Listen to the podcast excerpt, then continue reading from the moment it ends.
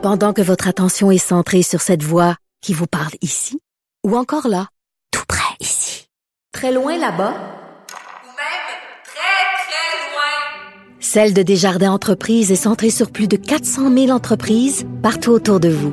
Depuis plus de 120 ans, nos équipes dédiées accompagnent les entrepreneurs d'ici à chaque étape pour qu'ils puissent rester centrés sur ce qui compte, la croissance de leur entreprise.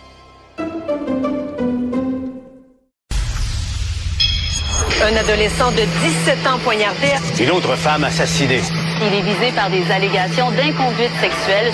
Les formations politiques s'arrachent le vote des familles. Comment faire fructifier votre argent sans risque? Savoir et comprendre les plus récentes nouvelles qui nous touchent. Tout savoir en 24 minutes. Avec Alexandre Morin-Villouellette et Mario Dumont. En manchette dans cet épisode, une évaluation psychiatrique requise pour le chauffeur de bus responsable de la tragédie de Laval. Le juge Rouleau donne raison au gouvernement au sujet de l'utilisation des mesures d'urgence. La Chine a délibérément interféré dans les élections de 2021 selon les services de renseignement du Canada et les cinq policiers accusés de la mort de Tyre Nichols aux États-Unis plaident non coupables. Tout savoir en 24 minutes. Tout savoir en 24 minutes.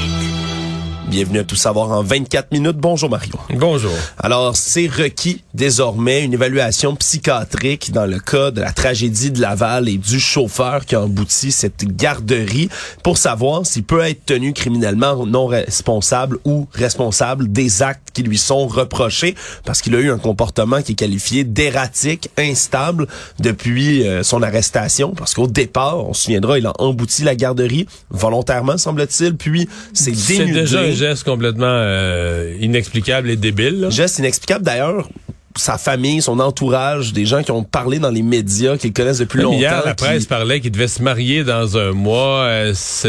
Les gens autour comprennent rien. Il y a personne, personne qui sait ce qui a poussé ce père de deux enfants qui allait se marier justement à commettre un tel acte et par la suite, comme je dis, il s'est dénudé. Il a fallu qu'il soit maîtrisé en... parce qu'il a attaqué des voisins, des parents qui sont qui ont été les premiers à intervenir sur les lieux à ce moment-là.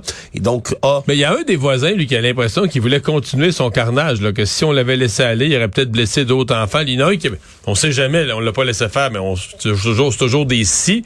Mais il y a un des voisins, ouais, des, des, des ceux qui a intervenu, qui dit, non, j'avais l'impression qu'il voulait continuer le carnage qui avait commencé avec son autobus. Oui, absolument. Et même lors de sa première comparution, Mario, on apprend qu'il serait devenu agressif, aurait frappé un policier tout en tentant de lui voler son téléphone, semble-t-il, lors de sa première comparution. Donc, ça explique qu'on demande justement cette évaluation psychologique. C'est certain, c'est vraiment un cas dans lequel on a plus de questions que de réponses. Les experts se posent des questions, l'entourage se pose des questions, puis on peut assumer que le Québec en, au grand complet se pose des questions aussi, Mario, puis veut savoir le fond ouais. de cette histoire. À suivre.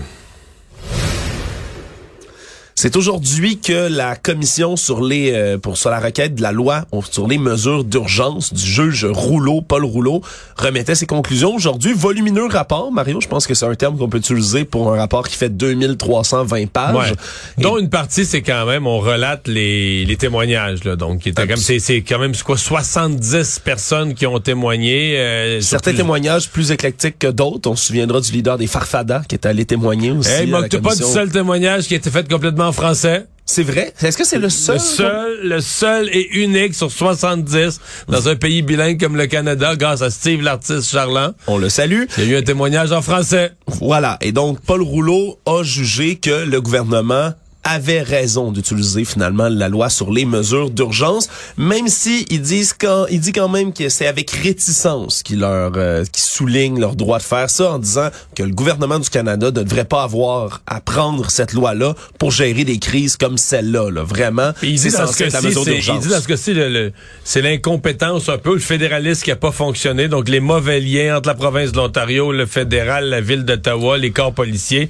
Ouais, il dit l'échec du fédéralisme, c'est ouais, utilise cette expression-là, mais en fait, quand tu lis ça, l'échec du fédéralisme, c'est plus l'espèce de, de cafouillage dans les communications et la coordination des actions entre des gens qui auraient dû travailler pour un même objectif, là, garder la, la circulation fluide dans la ville d'Ottawa, empêcher que des gens s'installent. Et dit, une fois, une fois ces gens-là installés, une fois le bordel créé, la loi était devenue nécessaire. C'est Ouais. un peu comme ça qu'il l'amène. Surtout qu'il y avait une montée quand même là de termes agressifs utilisés entre les occupants d'Ottawa. On parle entre autres mais de Canada Unity, un des groupes organisateurs de toute cette manifestation-là, qui avait un protocole d'entente qui visait, selon eux, à renverser le gouvernement avec l'aide de la gouverneure générale et du président du Sénat. Parlait d'une prise de pouvoir également. Il y a également des discours en ligne sur la tenue d'un procès de Nuremberg 2.0, là, fameux procès fantasme qui est souvent énoncé par les mouvements complotistes où on va juger les gouvernements, les journalistes, les politiciens dans un beau grand procès qui rappellerait Mais celui tous de ceux, qui l'Allemagne nous ont nazie. tous ceux qui nous ont menti en inventant une pandémie, là, Exactement. et en donc- poussant un vaccin. Ouais. Et après ça, on a découvert, on se souviendra, à Coutts, en Alberta, la- une cache d'armes et de munitions. Alors, on avait peur vraiment qu'il y ait un débordement de violence. Et donc, même si on a utilisé l'état d'urgence et que c'est une grosse mesure, là, on parle souvent du bazooka pour tuer une mouche, mais au final, c'est pas parce que on a évité des débordements de violence que c'était pas justifié de l'utiliser. Donc, finalement, on donne raison au gouvernement de Justin Trudeau. Et je peux te dire, Mario, pour euh, visiter certains sites complotistes et certains blogs, que les gens sont pas très contents de cette Non, je crois décision. ça. Mais par contre, euh, la plupart croyaient même pas au processus, là, même si c'est un processus qui a été bien fait. On comprend que Justin Trudeau, comme moi, je, je lisais le rapport, je disais, OK, il l'a échappé belle. C'est comme si c'est, le, le- le mot le plus juste, c'est le juge a laissé le bénéfice du doute, de l'appréciation de la situation. Le juge a laissé le bénéfice du doute euh, au gouvernement. Et Justin Trudeau s'en, s'en sort correctement sur, euh, sur celle-là. Euh, bon, et pour le reste, tu sais, c'est Pour l'Ontario, honnêtement, et pour Doug Ford, c'est quand même très accablant. bon. euh, ouais, ouais, ouais. Ben, c'est parce que je pense que le juge a pas aimé. Doug Ford n'a pas collaboré avec Justin Trudeau quand c'était le temps de nettoyer la ville d'Ottawa. Puis ensuite, Doug Ford n'a pas contribué, a pas collaboré, pardon, avec le juge Rouleau quand est venu le temps de faire la commission. Ouais, il refusait d'aller témoigner. Voilà. Puis je pense que ça a été compliqué d'avoir certains documents de l'Ontario. C'est comme si l'Ontario avait... Il y a un ordre qui était donné de pas collaborer exagérément, mettons, avec le juge Rouleau. Donc, En bon ça- québécois, ils ont boqué le système. tout le long. Tout le long parce que Doug Ford avait une partie, lui était en élection durant l'année 2022 et il y avait une partie de son militantisme ou de son électorat qui était euh, contre les mesures sanitaires. Ils voulaient pas Quelques- se les mettre à dos, donc. C'est ça. Quelques-uns probablement qui étaient avec les camionneurs, soit euh, carrément avec les camionneurs ou en support aux camionneurs à distance et ils voulaient pas se les mettre à dos tout simplement. Actualité. Tout savoir en 24 minutes. Ce matin, le Globe and Mail a rapporté que les services de renseignement du Canada auraient des documents selon lesquels la Chine aurait délibérément interféré dans les élections fédérales de 2021 avec pour objectif de mettre au pouvoir un gouvernement minoritaire libéral, mais surtout d'éloigner les conservateurs faire du battre pouvoir. des élus conservateurs. Oui, particulièrement dans 11 circonscriptions de la région de Vancouver et Toronto où on retrouve vraiment une grosse diaspora sino-canadienne, donc beaucoup de, de, de, de citoyens chinois ou d'origine chinoise qui s'y retrouvent et on aurait utilisé plein de stratagèmes, des campagnes de propagande, du financement illicite entre autres. Là, par exemple, il y a des propriétaires d'entreprises qui auraient été encouragés à engager des étudiants internationaux chinois et les faire participer bénévolement à temps plein à des campagnes Mais bénévolement candidats. payé, là. Ah, Bénévolement, il se présentait comme bénévole dans l'organisation, Ouais. mais il était payé par en arrière. Il était payé par en arrière parce qu'il faisait ce travail-là toute la journée. C'est un emploi complètement à temps plein pour favoriser les candidats que Pékin préfère voir sur place. Parce que ce qu'on comprend, c'est que les conservateurs, comme ils ont une ligne un peu plus dure avec la Chine, avec le régime de Pékin, eh bien, on veut pas les voir au pouvoir du côté euh, de la Chine. Et donc, c'est pas très beau pour Justin Trudeau quand même de voir aujourd'hui. euh, c'est deux nouvelles consécutives, mais autant le rapport du juge Rouleau était une excellente nouvelle pour Monsieur, Monsieur Trudeau, qui fait un soupir de soulagement, là, j'aurais pas de blâme pour le recours aux mesures d'urgence. Autant cette une, et pour les gens qui l'ont pas vu, peut-être vous pouvez la trouver sur les réseaux sociaux, le Globe a fait une... c'est comme une une spéciale, une grosse une, mais avec une seule nouvelle centrale, comme pour montrer que c'est une, c'est une bombe. Là, ça a son effet. Tu regardes la une, tu dis OK. Et il parle d'ingérence. Et là, on n'est plus.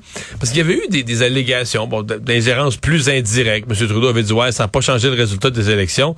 Là, ce que le CRS a en main, euh, et probablement que Justin Trudeau le savait, qu'il a jamais voulu nous le dire, euh, mais c'est vraiment des preuves d'ingérence beaucoup plus directes, là, beaucoup plus dans l'élection, avec des objectifs précis, des comtés, euh, une préférence pour un gouvernement libéral minoritaire, Des un- tactiques aussi un- employées des sur tactiques, un parti à défaire, le parti conservateur. Et là, les conservateurs, je voyais cet après-midi, les conservateurs ont l'air à parler plus concrètement de huit circonscriptions où ils considèrent que c'est, euh, est-ce que c'est juste ça, on ne le saura jamais. Mais où l'influence de la Chine, les actions de la Chine ont contribué à faire battre leur candidat. Dans certains cas, même dans quelques cas, des députés sortants, des députés conservateurs qui avaient déjà fait un mandat, deux mandats et qui ont été battus dans cette élection-ci. Oui, on a entendu tout à l'heure là au point de presse de Justin Trudeau justement qui répondait à ça à la commission rouleau. Question euh, fort euh, astucieuse de nos collègues, Raymond Fignon, qui posait la question suivante. Mon Dieu, comment ça se fait que des documents des services canadiens de renseignement Secret. secrets ont filtré comme ça? On peut se rendre dans les mains d'un journal, on peut se rendre dans les mains et du la public. réponse facile, la première réponse à laquelle on pense, c'est que si des gens au SCRS, assez haut placés pour avoir accès à des documents confidentiels comme ceux-là, les coulent au Globe and Mail, c'est parce qu'ils sont furieux, furax. C'est parce qu'ils se disent, ça n'a pas de bon sens, regarde ce qui arrive au Canada, le gouvernement fait rien. C'est généralement ça. Là. Quand des documents coulent, c'est parce que des gens à l'interne sont outrés, ulcérés de dire, regarde là, moi j'ai entre les mains, je l'ai remis aux autorités compétentes, ils font rien. Donc la seule chose qui me reste là, je de l'envoyer dans la population générale. J'appelle ça larguer une bombe. Là. Tu largues une bombe, tu donnes ça au Globe and Mail, ils vont larguer une bombe sur la place publique. Ça va forcer un débat politique, médiatique pendant des jours. Et là, forcer une action. Ouais, on Et peut présumer que c'est pas une demande d'accès à l'information que le Global Mail a fait auprès des services de Non, renseignement. non, euh, d'après moi, les demandes d'accès à l'information au SCRS, t'obtiens pas grand-chose. Ouais, tu vas, tu vas recevoir une réponse plate, je pense bien. On a eu du nouveau aujourd'hui dans le dossier du TGV ou TGF, hein, soit le train grande vitesse ou le train grande fréquence qui va être construit éventuellement entre Québec et Toronto. Et finalement, on a eu une ouverture du côté du ministre fédéral des Transports, Omar Al-Gabra, qui était de passage à Montréal pour un TGV ou que pour certaines sections du trajet de chemin de fer soit en train à grande vitesse. Donc, c'est une bonne nouvelle pour ceux qui le demandent, c'est-à-dire ben, le maire de Québec, Bruno Marchand lui-même, ainsi que la ministre québécoise des Transports, Geneviève Guilbeault, qui se sont positionnés Mais déjà plusieurs autres, là, on a, euh, j'ai parlé ces derniers jours au maire de Laval, en Onde, il y a le, le conseil du patronat. En fait, il y a pas mal de groupes là, qui euh, ont commencé à marteler l'idée, ben, tant qu'à faire quelque chose, allons-y pour la vraie, c'est un vrai moyen de transport, un nouveau genre, euh, Ouais, avec des délais, des, des, des, des temps de, tra- de transport réduits pour vrai. Et qui va donner envie aux gens aussi de l'utiliser, contrairement à d'autres moyens de transport comme l'avion ou la voiture, par exemple. Si Moi, euh, en ce moment, le, le train, ça me prenait trois... Je sais pas combien ça prend de temps en ce moment, en train se rendre jusqu'à Québec, par exemple, mais... Québec, ben, c'est trois heures, c'est trois heures, heures. mais moi, la dernière fois que je l'ai faite, ça en a pris six. Bon. Parce que des fois, c'est peut-être quelque chose qu'il faudrait. Des fois, dans le train, il y a des problèmes. Ah oui. Des fois, ça va pas bien, ouais. Bon. Des fois, il y a des petits, petits, petits retards. Des tout petits retards de, de trois Puis, heures, ouais, du ouais, double ouais, de ton trajet. C'était euh, une fin de semaine idyllique que j'avais imaginée avec ma charmante épouse.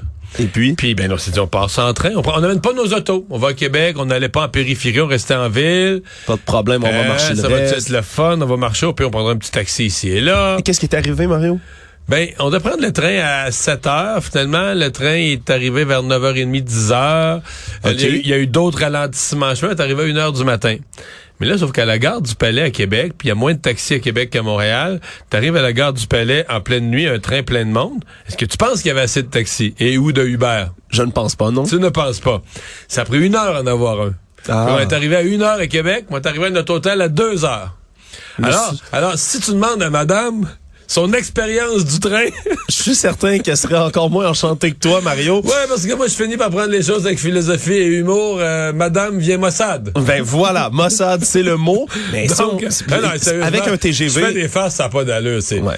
Je le genre d'expérience où tu mets un X sur le moyen de transport. D'ailleurs, on retourne plus jamais l'entrain, oublie-moi, le mets-moi dans le colonne. le train part avec une prise. T'as une prise contre le train, euh, Mario, on va se le dire. Mais, mais pour vrai, mettons, un juste... TGV, ça serait 50 minutes. Moi, c'est vraiment ça le comparatif que je voulais faire Montréal Toronto, Québec. Toronto, 2h20.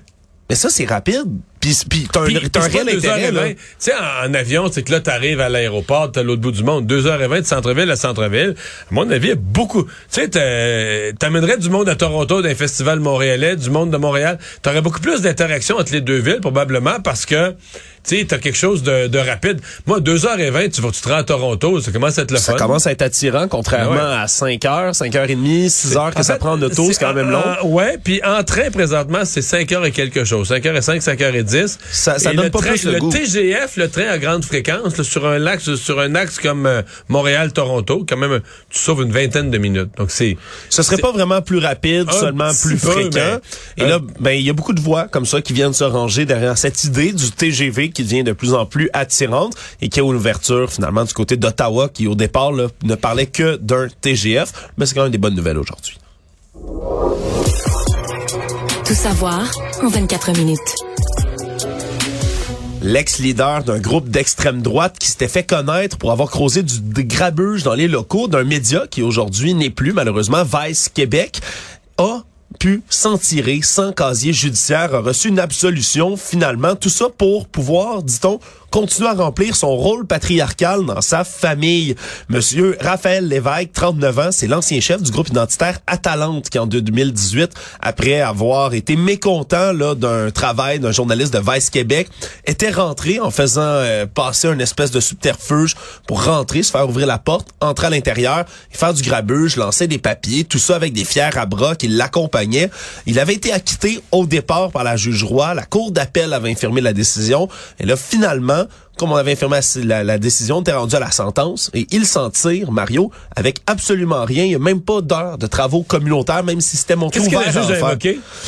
Elle a parlé de son rôle patriarcal dans sa famille. Elle a dit l'intérêt public veut que son père de famille continue de soutenir sa famille. Il est ca- camionneur depuis cinq ans, c'est le seul pourvoyeur de la famille. Il cherche un meilleur travail, donc on ne veut pas l'empêcher de continuer ses activités financières. C'est ce qu'on a dit, Mario. parce qu'on veut pas qu'il y ait un dossier criminel qui l'empêcherait comme camionneur de traverser la frontière, par exemple. On veut pas qu'il y ait de dossier criminel, donc tout ce qu'il devra faire, c'est donner un, faire un don de 1000 dollars à Reporters sans frontières, 400 dollars de dédommagement à une journaliste qui avait été affectée par les événements et une probation de 18 mois, Mario. À part ça, c'est tout. Éric Duhem, aujourd'hui, fait une sortie pour demander au gouvernement de Legault de déposer un projet de loi pour plafonner les taxes municipales au niveau de l'inflation. Tout ça pour éviter que certaines villes imposent des hausses abusives, comme c'est le cas actuellement, selon Éric Duhem. On se souviendra qu'hier, la ministre des Affaires municipales, André Laforêt, a annoncé que le gouvernement faisait des vérifications pour une municipalité qui ont augmenté leurs taxes de 2023 de manière assez haute. Merci. On parle parfois la barre des 20% d'augmentation de taxes municipales qui est franchie, Mario. Éric Duhem faisait un tout petit, bout- un petit bout quand même qu'on l'avait vu faire des sorties comme ça. Est-ce que tu trouves que celle-là est justifiée? Ben, je vais te dire une chose. Je vais dire, en fait, je vais te dire deux choses. D'abord, je trouve que c'est une très bonne sortie euh, sur ses thèmes, etc. Donc, sur les, les, taxes municipales. Donc, un thème qui est cher à lui. Mais, il y a un énorme mais.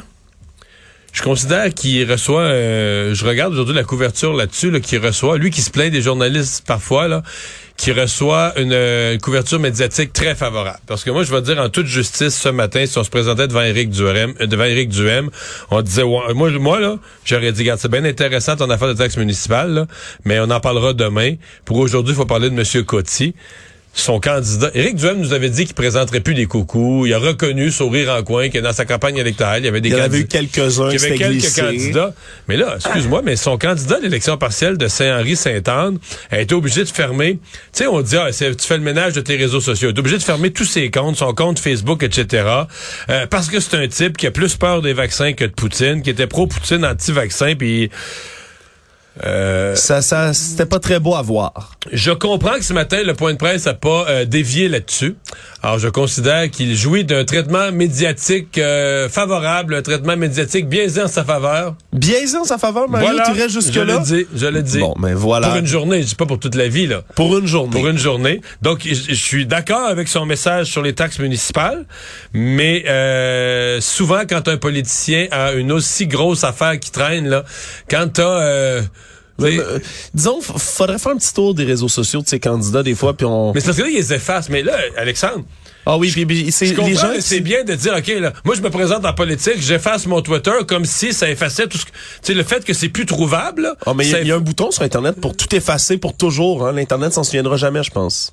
Oh non, non, non, non, non, non. mais tu comprends ce que je veux dire? Je veux dire, mais le type, là, euh, c'est pas... C'est quoi ce candidat-là? là? Puis règle générale, les gens qui sont anti-vaccins, Mario, je veux pas généraliser, mais c'est souvent des gens qui sont extrêmement vocaux sur les réseaux sociaux, dans leurs publications et dans leurs Ça semblait être revendications. son cas. Voilà. Puis, je veux dire, si t'es anti-vaccin et pro-Poutine, par des algorithmes, je pourrais presque te dire 27 autres positions bizarres que, tu sais, c'est, ça fait un mouvement complotiste, euh, un peu extrémiste, ça, Un tout petit peu, oui. ça sent ça à plein nez, là. Économie. Alors que depuis la fin de la pandémie, on revient de plus en plus en présentiel dans les bureaux. Il y a beaucoup d'employeurs qui se posent des questions, le mode hybride, complètement à distance. On revient au bureau et on apprend, selon un sondage réalisé par Angus Reid pour le compte de Cisco Canada aujourd'hui, que les employeurs québécois seraient les plus flexibles au pays en termes de conditions de travail, même si il reste quand même du chemin à faire pour plaire à tout le monde et à leurs employés. On démontre dans cette étude-là qu'un peu plus de la moitié des employeurs québécois, 56 ont mis ou prévoient mettre en place des jours obligatoires chaque semaine au travail. Mais à 56 on est beaucoup moins qu'en dessous de la moyenne nationale à 61 Et en Ontario, on est à 73% Mario, des employeurs qui veulent ramener des journées obligatoires, leurs employés qui reviennent au bureau. Et on, sait, on dit qu'il y a même seulement 9% des employeurs québécois qui s'attendent à ce que leurs employés se rapprochent d'un lieu de travail. C'est vraiment pas une priorité pour les employeurs québécois. On dit que c'est un gros contraste quand même. Nos pays, c'est 30% En Ontario, 43% Donc, ça va avoir vraiment une tendance beaucoup plus forte de vouloir ramener des employés à la maison, ben, à la maison, au bureau, de la Oui, maison, de la maison jusqu'au au bureau. bureau. Le monde.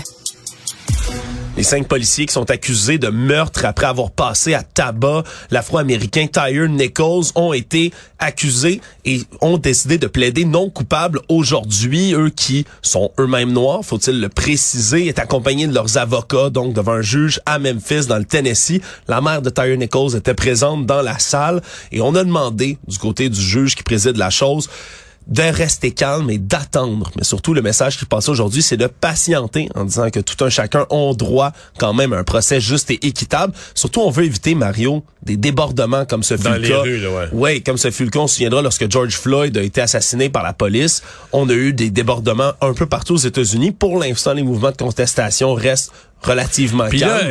j'ai j'ai hâte de voir. Là, on a, la- on a déposé contre chacun les mêmes accusations.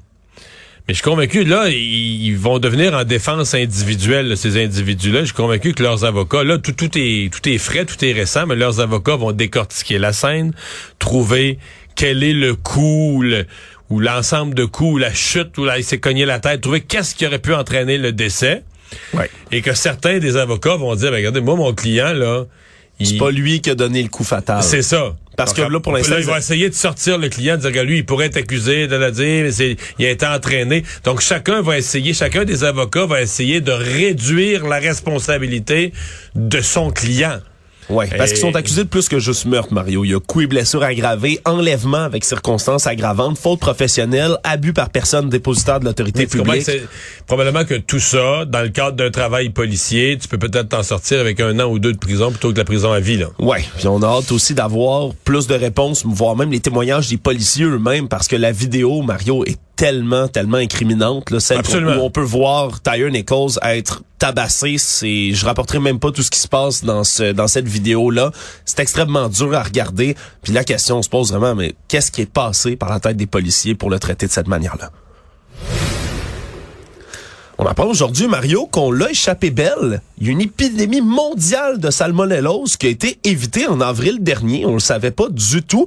Pourquoi? Parce qu'à l'usine belge de Ferrero, il y avait une éclosion de salmonellose qui touchait entre autres les produits Kinder. Tu sais, les petits œufs Kinder Oui, Surprise qui ont des petits, des petits jouets. Exactement.